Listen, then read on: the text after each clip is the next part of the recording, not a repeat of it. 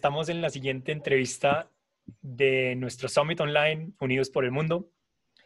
Yo soy Jorge Navarro, para los que aún no me conocen, soy el cofundador de los retiros A Meaningful Life, una vida con propósito. Em, en este momento me encuentro en una finca hermosa en Guatavita, los que ya saben los que no, a una hora de Bogotá. Y estoy muy contento de estar aquí pasando este confinamiento con este verde y con esta montaña. En el día de hoy les tengo a una persona bastante interesante que ha llevado un proceso también muy largo y seguramente muy profundo. Estoy muy emocionado de oír eh, sus enseñanzas de hoy, sus tips, sus herramientas, pero ante todo, pues oír cuál ha sido su experiencia de vida. Entonces, em, le doy la bienvenida a Ignacio Zuleta. Ignacio, ¿cómo estás?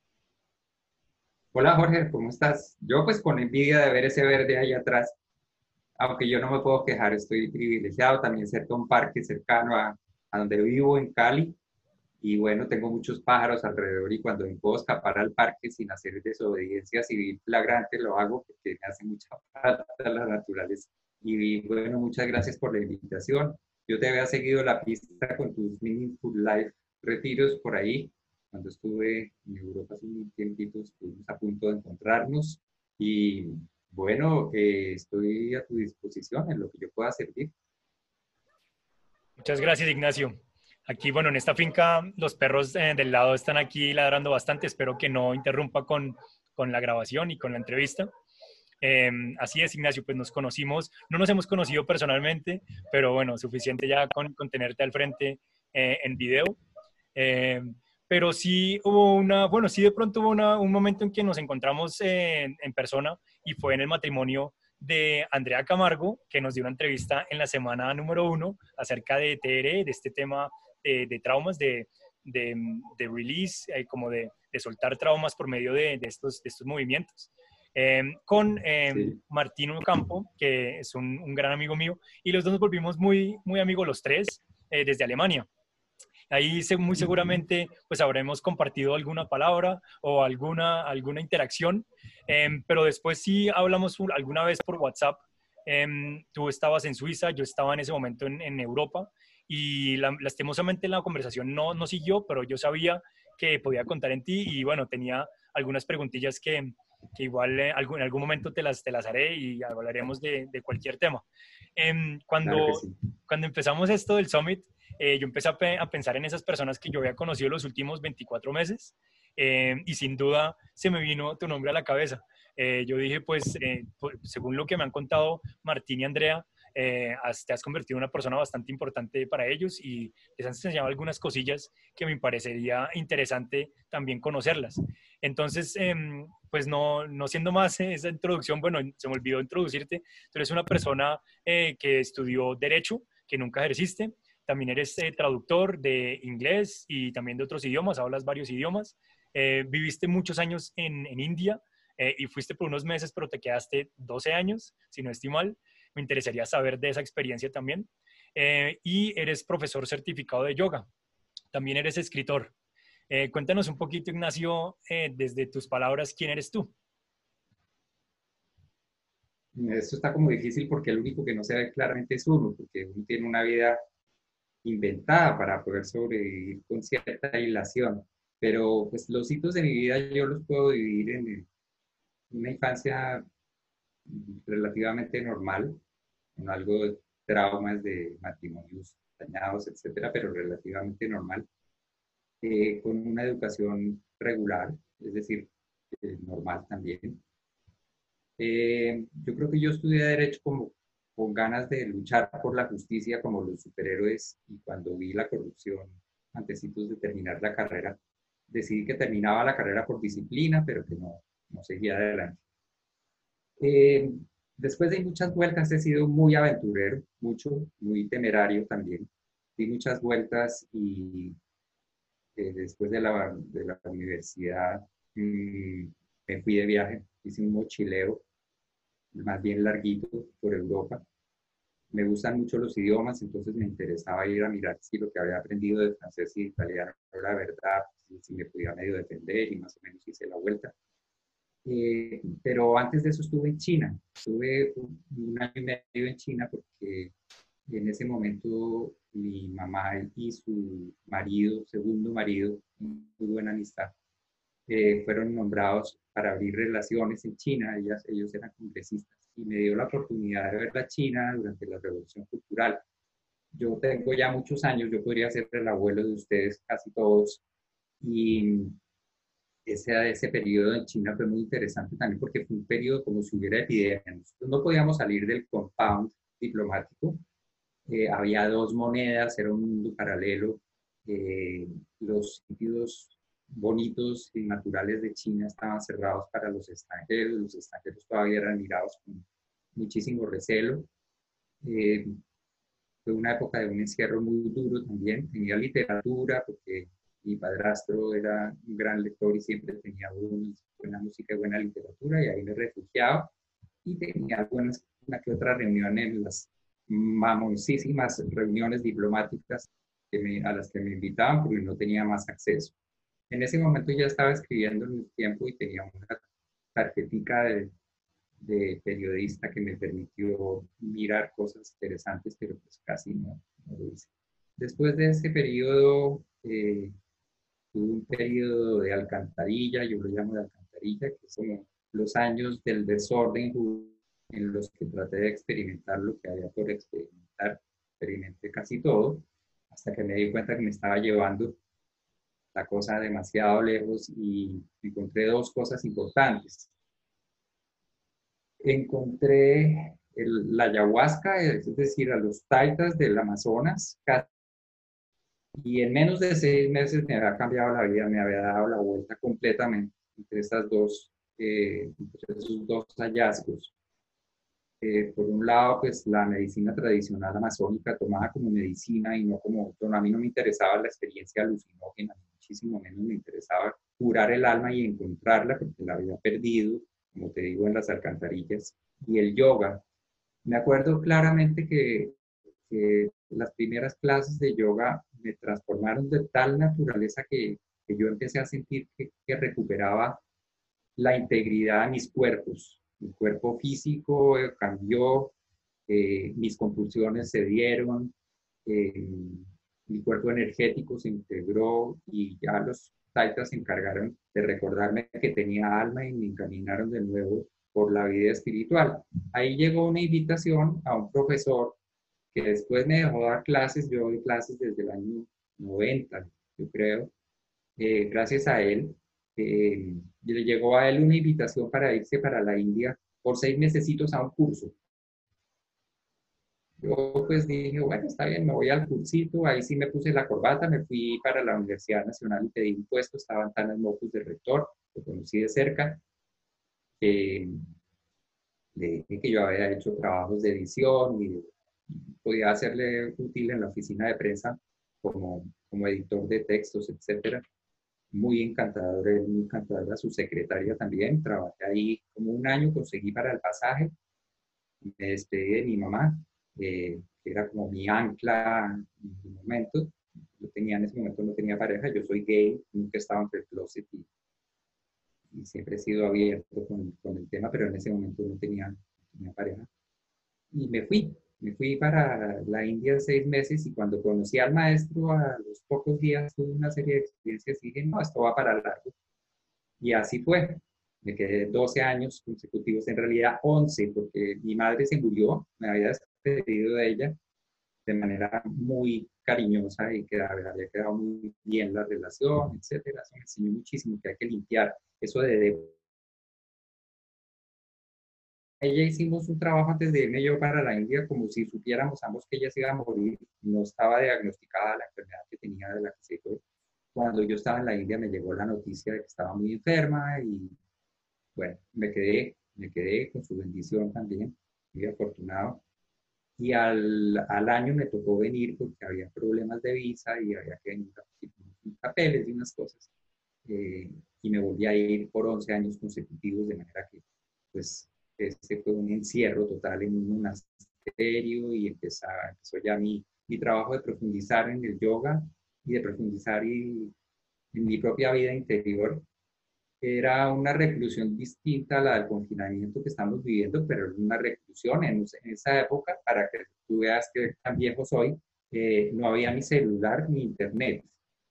Eso se inventaron cuando yo estaba encerrado en la India. Entonces yo entré a un universo, eh, entré de un universo occidental sin internet y sin celular inconcebible y salí a un universo de internet y celular después de 11 años. Y bueno, pues eran las puertas mágicas del aeropuerto de París y las llaves sin grifo que había que mirar a ver dónde carajos estaba el, el sensor para que saliera el agua y lavarse las manos, y después todo el mundo prendido unos aparatos rarísimos, y ya estaba el MP3 en su furor, y todo el mundo pegaba las pantallas, bueno, para mí fue un poco extraordinaria la experiencia, aparte de la experiencia de 12 años bajo la dirección de un maestro.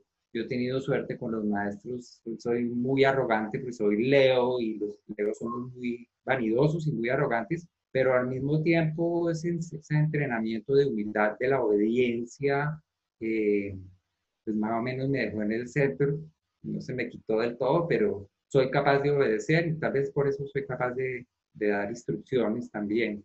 Eso, eso, fue una parte muy bonita. Después regresé y regresé también al universo de los Taitas, encontré al sucesor del Taita que me había iniciado, digámoslo así, seguí mis cosas de yoga un tiempo un tiempo, no todo el tiempo, y retomé una carrera truncada literaria. Eh, yo, había escrito una novela antes de irme y mi maestro me dijo que la tenía que publicar y la publiqué 20 años después. Y empecé a trabajar ya otra vez con textos, me conseguí muy amablemente en el espectador me dieron hospedaje para escribir unas columnas que escribo todavía cada 15 días sobre conciencia, entorno, pequeñas cositas. Eh, y soy un practicante cotidiano de yoga, creo que en 30 años tiene que haber sido un guayabo muy bravo para no haber hecho una... Me gusta el trago, no, digo que no. no, soy, no soy para nada, eh, ¿cómo se llama eso? Fundamentalista. No me excedo porque pues, ya me puedo exceder como me excedía en la juventud. Pero como te decía, nunca he dejado de, de hacer mi rutina cotidiana en la mañana, con excepción de unas pocas veces contadas. Y creo firmemente en eso. Ahorita, durante este confinamiento, hice una serie de recuperación de una serie de técnicas y me tienen absolutamente fascinado. Yo creí no necesitarlas y resulta que esas técnicas ancestrales, milenarias, de un yoga que no tiene nada que ver con los gringos, un yoga viejo, tradicional, clásico, eh, poderoso, eh, bueno, me han ayudado enormemente. Yo vivo solo, mis mascotas son unas plantas que en la locura de andar por la casa hablando con ellas, ya les puse nombre. Eh, y ahí voy, ahí voy, y gracias a la, yo creo que es la vida espiritual la que me mantiene realmente, la vida espiritual, la, la comida sana hasta donde se pueda, y la rutina organizada y la mesura con los, con los excesos me tienen incluso contento de estar como estoy. Lo único que me molesta es tener privilegios. Yo vivo en un apartamento por culpa de una amiga que me lo tiene muy barato, en un apartamento de tres habitaciones. yo paseo el viernes me voy para el cuarto de la izquierda el sábado voy de paseo al cuarto de la derecha y cada uno tengo libros o hamaca o música o yoga o bailo. Entonces es un privilegio y además tengo comida y tengo agua.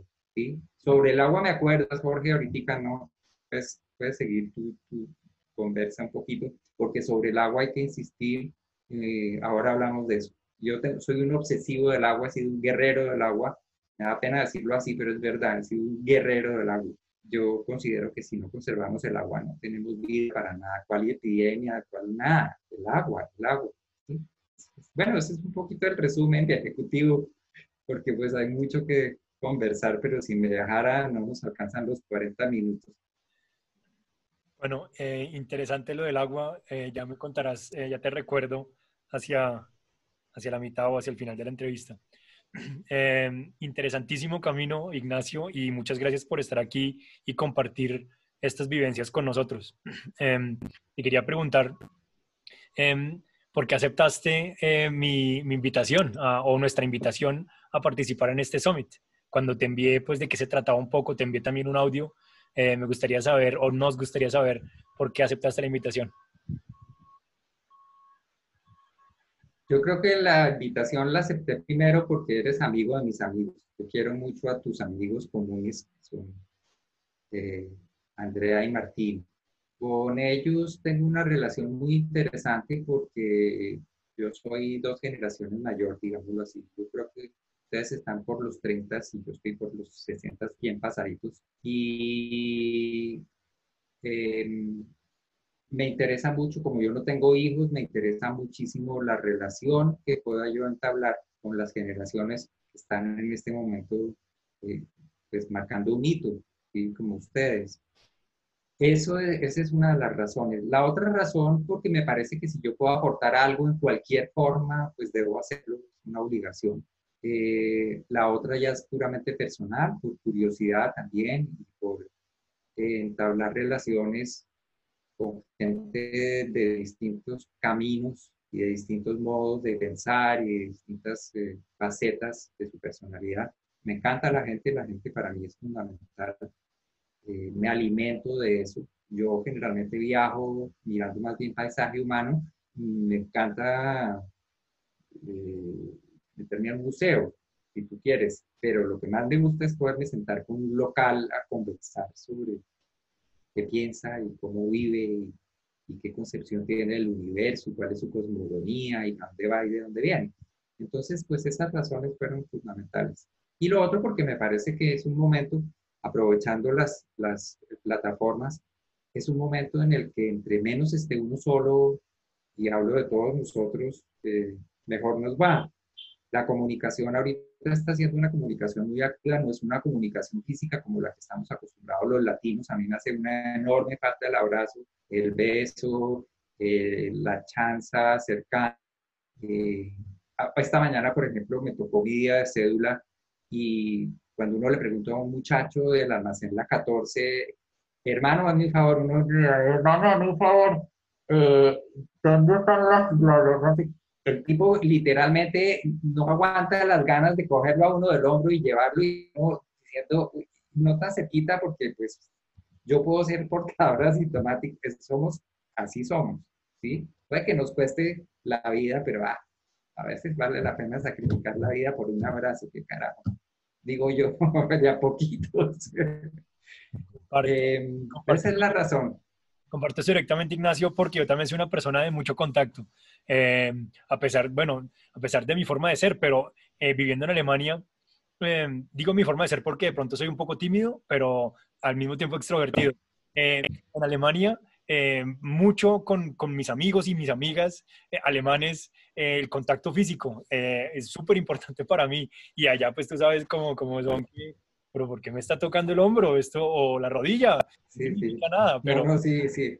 Ese es un drama latino. A mí en París muchas veces me, me pasaba que, que, en vez de decir, perdone, su merced, eh, le hacía así en el hombro y eso es una ofensa extraordinaria y yo, ay, perdón, si me olvidé.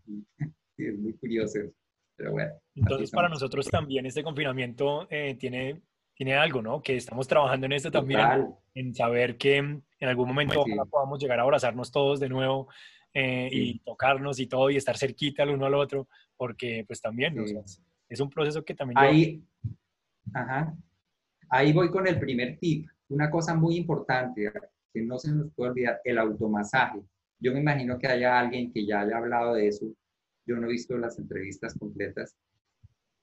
El automasaje es muy importante decirle a las manitas manecitas, ustedes son parte fundamental, instrumento de muchas energías, venga, venga lo quiero, venga lo quiero y coger un aceitico y darse su masaje, entre otras cosas es bueno para el cuerpo y bueno para el alma. Si cuando uno tiene posibilidades de sol, como yo tengo una ventana mañanera fantástica, por eso digo que soy privilegiado, me da vergüenza, eh, hacer es genial, genial primero fluye la energía, segundo uno tiene contacto consigo mismo. Uno, no, uno nace solo, Jorge, y se muere solo. durante la vida contacta a mucha gente, pero el, la muerte, por ejemplo, es un, un, acto de soledad. Uno está solo. Entonces, eh, a Occidente no le gusta mucho esa idea, pero pues así es. Y el automasaje ayuda a cantidades, volviendo al contacto físico, aprovechando un poco la coyuntura de la conversación. Genial. Y esas son las herramientas que necesitamos, Ignacio, eh, no solo para estos días que ya hemos mencionado varias veces en este summit de confinamiento, sino también para nuestro futuro. Entonces, em, yo quisiera ya entrar un poco en el tema de, em, de aventura, de en serio de lanzarse a lo desconocido.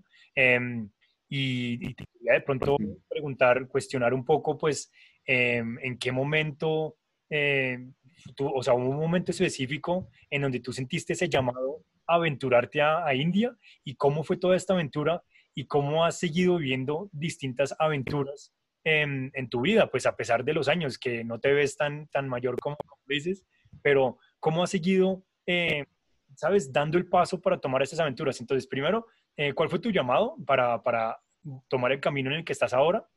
Eh, ¿Y cómo has tomado estas aventuras y, cómo has afrontado este, este desconocido? Eh, esto tiene mucho que ver con la personalidad aventurero por naturaleza y he sido un aventurero miedoso. Yo soy miedoso, yo tengo un sistema nervioso bastante templadito, ¿sí? Em, pero yo pienso que la única manera de ser aventurero o de lanzarse a las aventuras es tener confianza, tener confianza en algo. Yo no me tengo mucha confianza a mí mismo, pero yo soy creyente, Yo confío en, el flujo de la divinidad, yo confío en que tengo una cierta protección básica, como de hecho me lo ha comprobado la vida, que nunca me han dejado llegar pues, al último de los abismos. Confiar es, confiar es la base. Eh, lo otro es que la vida de todas maneras todos los días es una aventura. Uno no sabe qué le pasa mañana. Uno cree que se va a morir del COVID y se muere de susto, pero si yo me resbalo en la ducha esta tarde cuando suba a 30 grados la temperatura aquí y me pego con la cabeza en la pared, pues chao. ¿sí? O, o resulta que yo, por ejemplo, no sabía que iba a resultar con tantas clases por internet cuando me cancelaron los talleres de, finales de marzo y comienzo de abril, o los cancelamos. Yo lo vi desde temprano. Eh, yo no entré en desesperación y la aventura del día siguiente es como confiar en el pan nuestro de cada día. Yo he vivido muy así y a mí me funciona. Tengo también unas finanzas cósmicas muy curiosas, porque yo nunca sé cuánto tengo ni me interesa y nunca me falta la clave para que nunca me falte es siempre estar también ayudando a alguien o dando algo de lo que uno tiene. Eso es una ley, una ley. Uno lo veía muy claro en, el ashram encerrado. Si yo le daba un grito a alguien que pasaba por frente, por frente venía alguien una hora después y me daba tres gritos. El triple de duro. Si yo le regalaba una manzana haciendo un pequeño esfuerzo, a mí me llegaban tres chocolates a los 20 minutos. Esa es una ley. Uno no tiene sino lo que da. Eso no es, una, es un, no es un dicho de vieja viata. Uno no tiene sino lo que da. Y así vive uno la aventura cotidiana.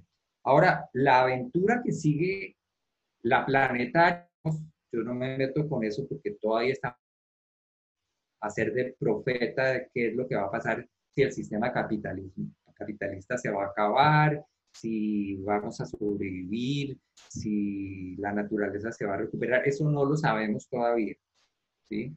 Si Trump va a lanzar la bomba atómica desesperado para no sé qué carajo, eso, esa es una aventura que nos concierne como especie, pero como individuos no podemos hacer nada.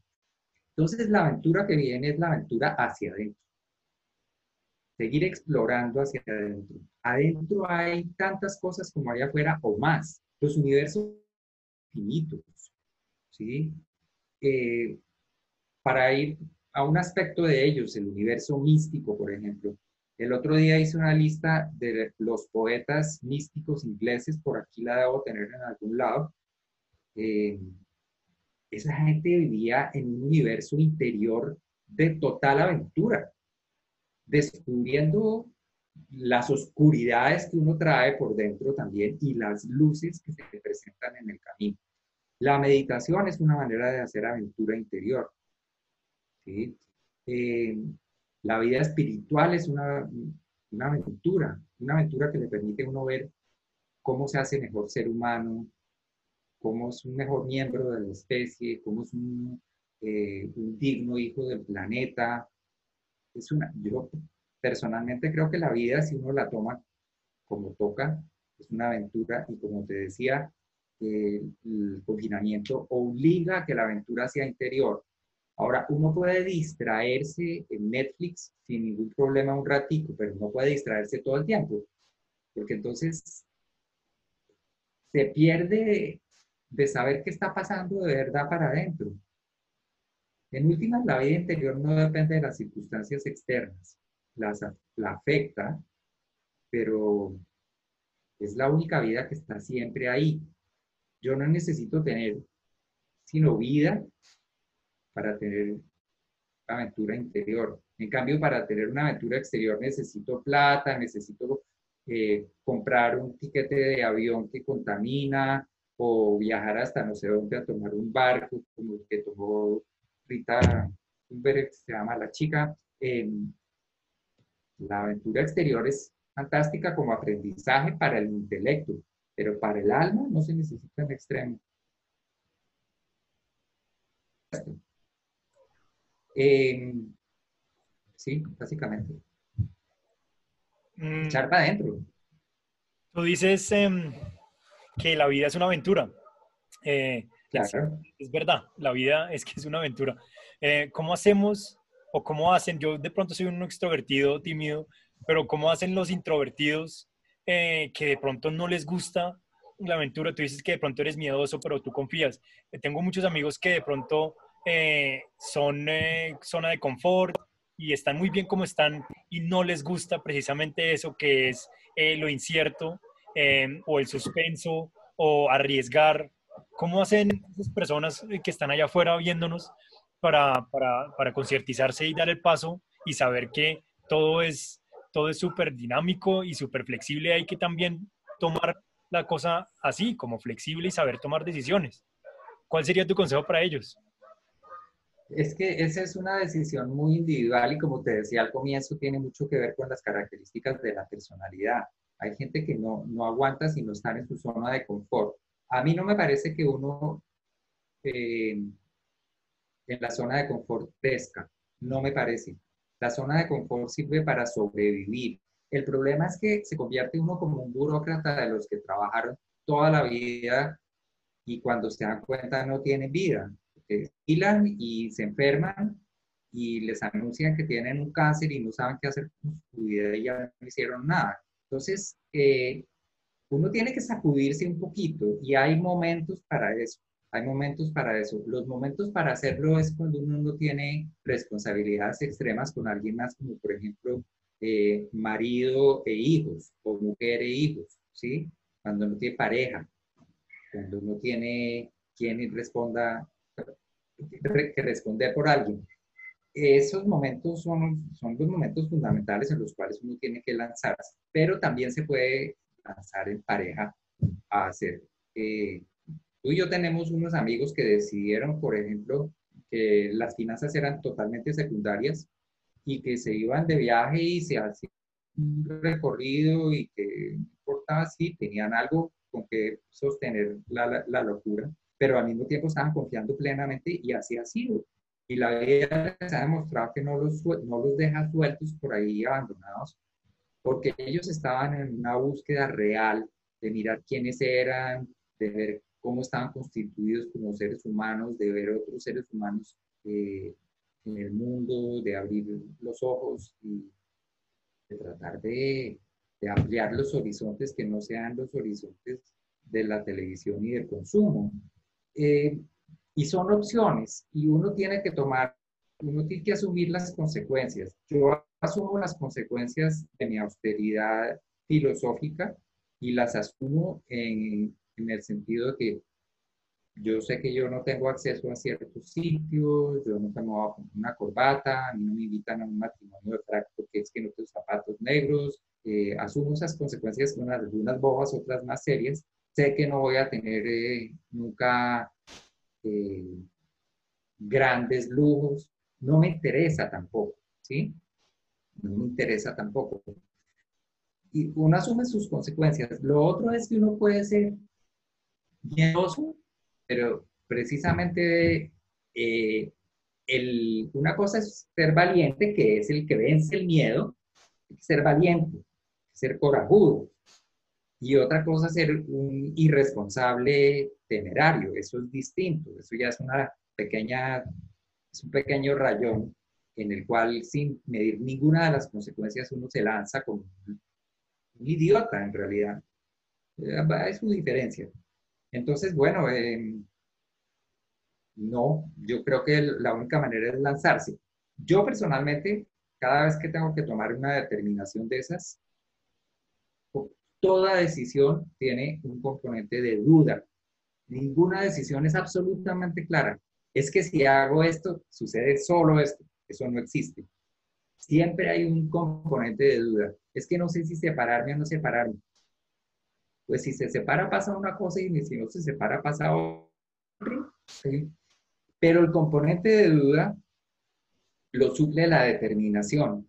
No, qué carajo, yo me lanzo. Me lanzo. Le voy a echar un cuento, me contó mi médico de hace 30 años, él es un médico muy especial. Y le pregunté, él trabaja básicamente con plantas. Le pregunté, hermano, ¿qué hay para la fibromialgia? Me dijo, no, primero no es una enfermedad, es, la gente sí sufre, sí tiene dolores, pero segundo, eh, no solo no es una enfermedad clasificada como tal, sino un síndrome que los médicos dicen, pues sí, fibromialgia es que le duelen los músculos, no hay una enfermedad, no, no tiene diagnóstico, no tiene exámenes para saber si tiene el factor X o factor Z o factor no sé qué que lo hace fibromialgia. Y él dice que consiste en lo siguiente, uno va caminando por la vida, generalmente uno camina, camina por un borde, no se da cuenta de que es un desfiladero, casi, casi siempre es un desfiladero, y se resbala y en la caída, de milagro logra agarrarse de un palo. ¿Sí? Y logra agarrarse de un palo, pero ¿cuánto tiempo puede estar un ser humano agarrado de un palo sin que le duela el cuerpo? Entonces, ¿qué hay que hacer ahí? pues o sigue que le duele al cuerpo y le duela harto, o le duele al alma, o se suelta, no sabe si lo van a recoger los ángeles, que abajo hay un pozo en el cual pueda ser bien recibido, aunque te asuste a la caída del agua, o hay una piedra y se muere. Que soltarse. Usted no puede vivir el resto de su vida con dolor de cuerpo, es decir, con susto de vivir. No puede ser que lanzarse. ¿Qué se hace? ¿Qué se hace? que lanzarse.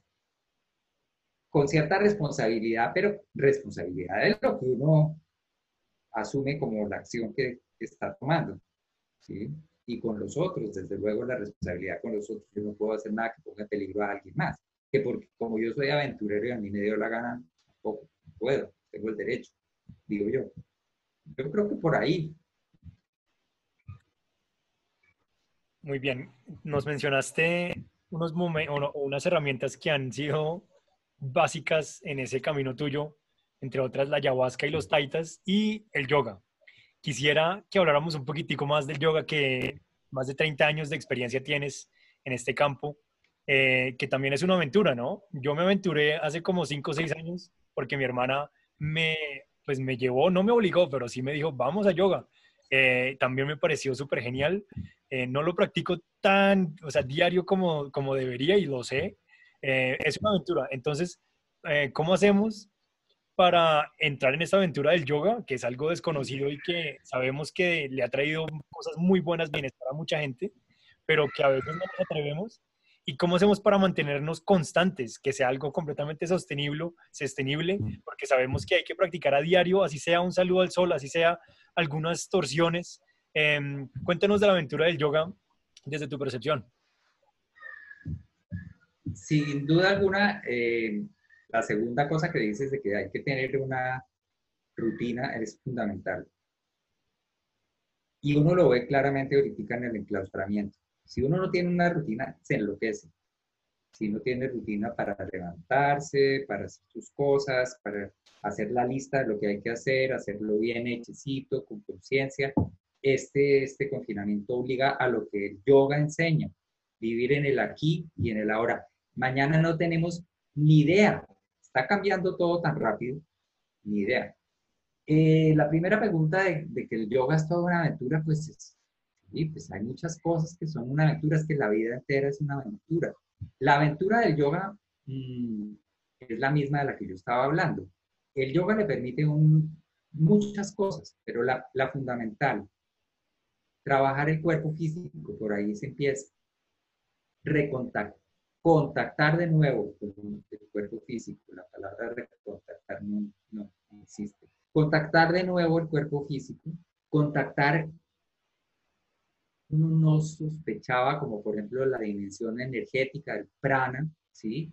Que uno sepa que uno tiene una energía que la puede sentir eventualmente y también recuperar el alma porque poco a poco va uno entrando de para adentro, de para adentro, de para adentro, se da uno cuenta que uno no es solamente comer y dormir y estar en el mundo así nomás, sino que tiene como una especie de misión cósmica de descubrir uno quién es, si está relacionado con la verdad última, si uno es una verdad particular, una mónada flotando por el universo, es decir, lo, lo, lo mete en el universo de preguntarse filosóficamente hasta el final qué es.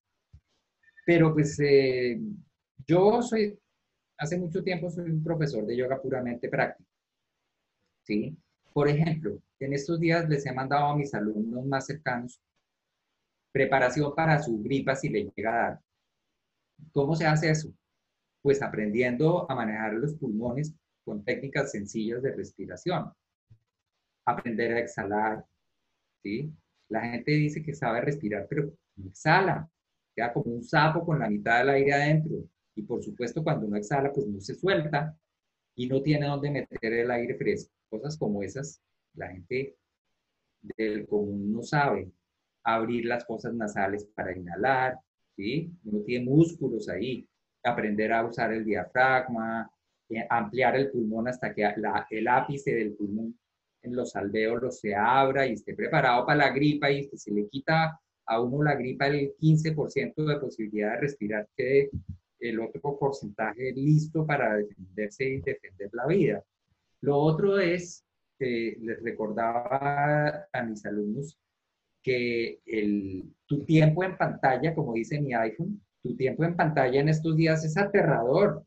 Entonces a los 40 minutos está uno con los ojos secos, la cabeza llena, y si no hace ejercicios para los ojos, los ojos empiezan a sufrir y empiezan a resecarse y empiezan a, a, producir un cansancio general hasta dolor de cabeza. Hay que hacer pausas activas, eso lo recuerda el yoga todo el tiempo.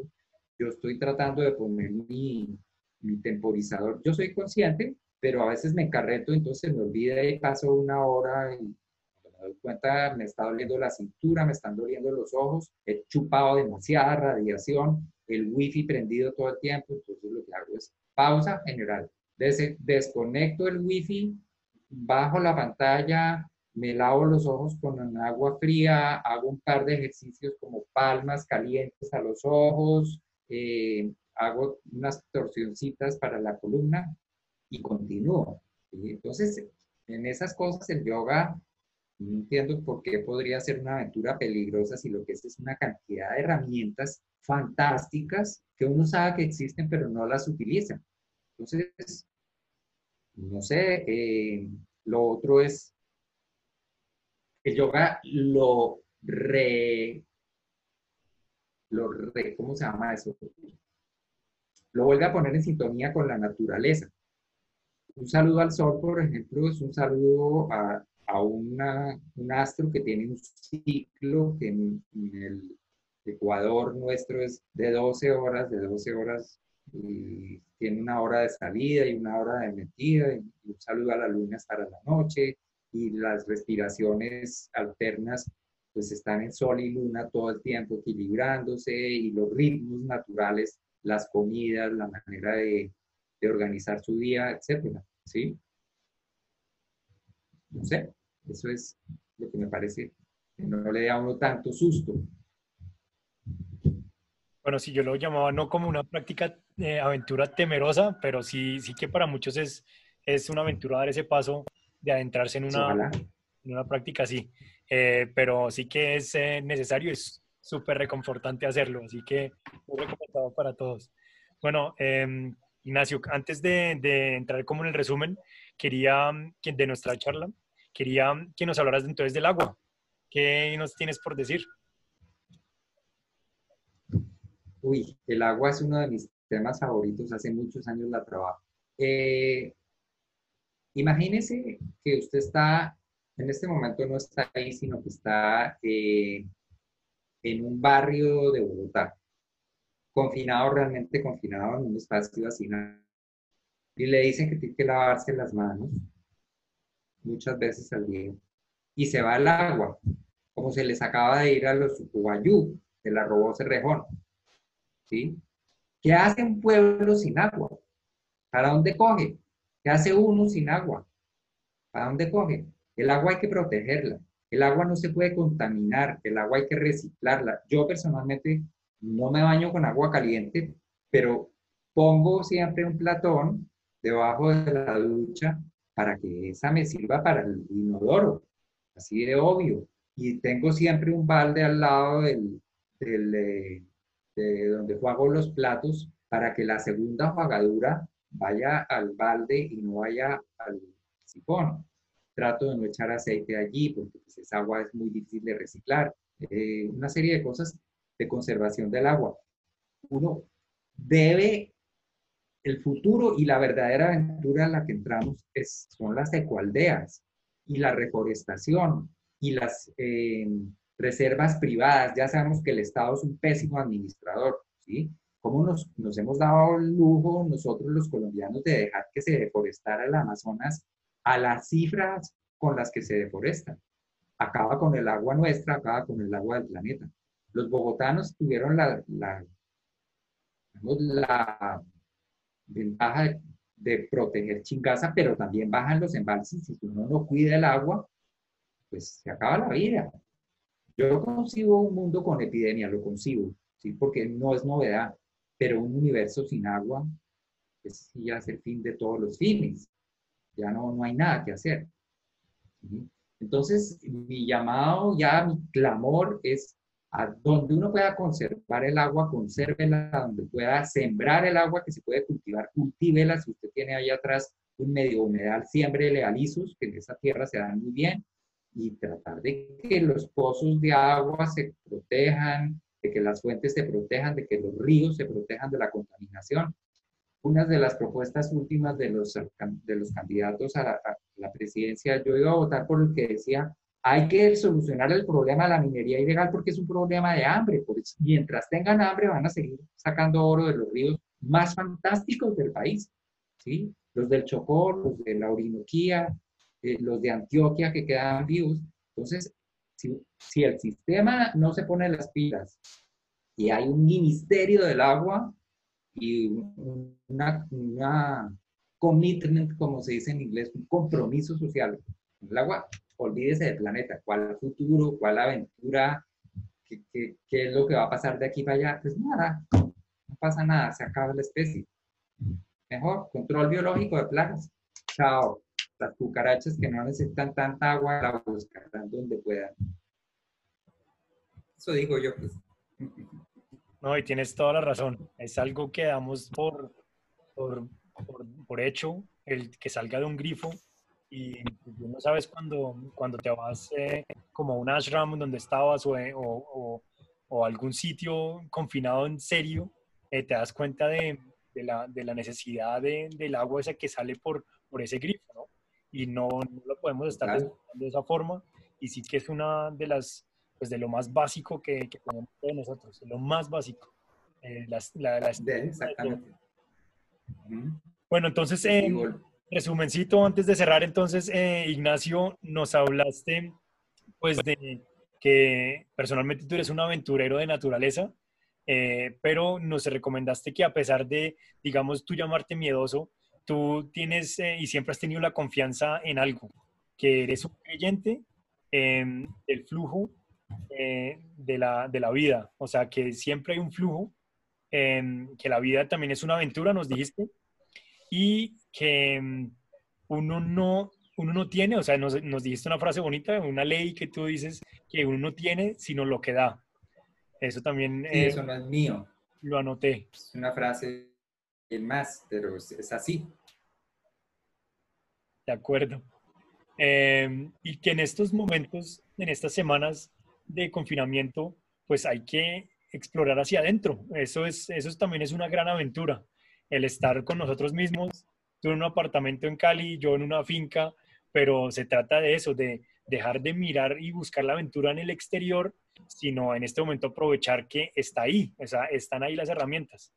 Em, nos dijiste que es importante tener una rutina diaria, ojalá que sea Muy importante.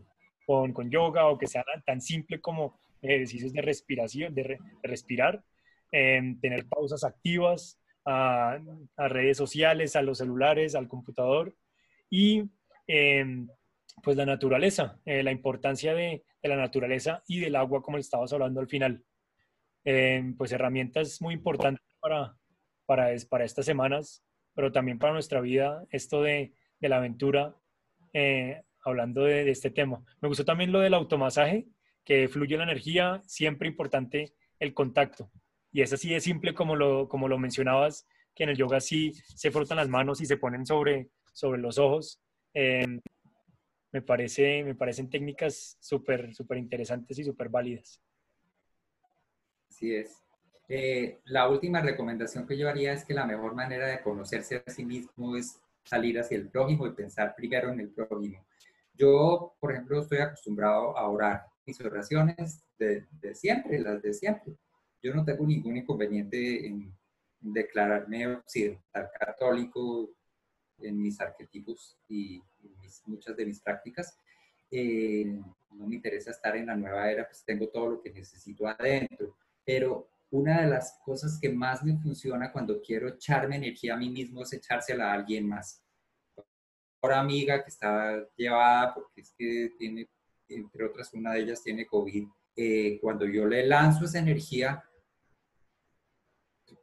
a mí me, triplican eso que estoy dando, entonces me, me, ilumina por dentro, me da claridad, pero es porque estoy pensando en el otro, no puedo estar pensando todo el tiempo en mí mismo, eso centrarse mirando hacia el ombligo es una vida muy miserable, en una esquina y muy pobre de energía, porque es que el flujo de la energía está en entregarla para que se la tripliquen a uno. Eso se llama astucia, inversiones cósmicas.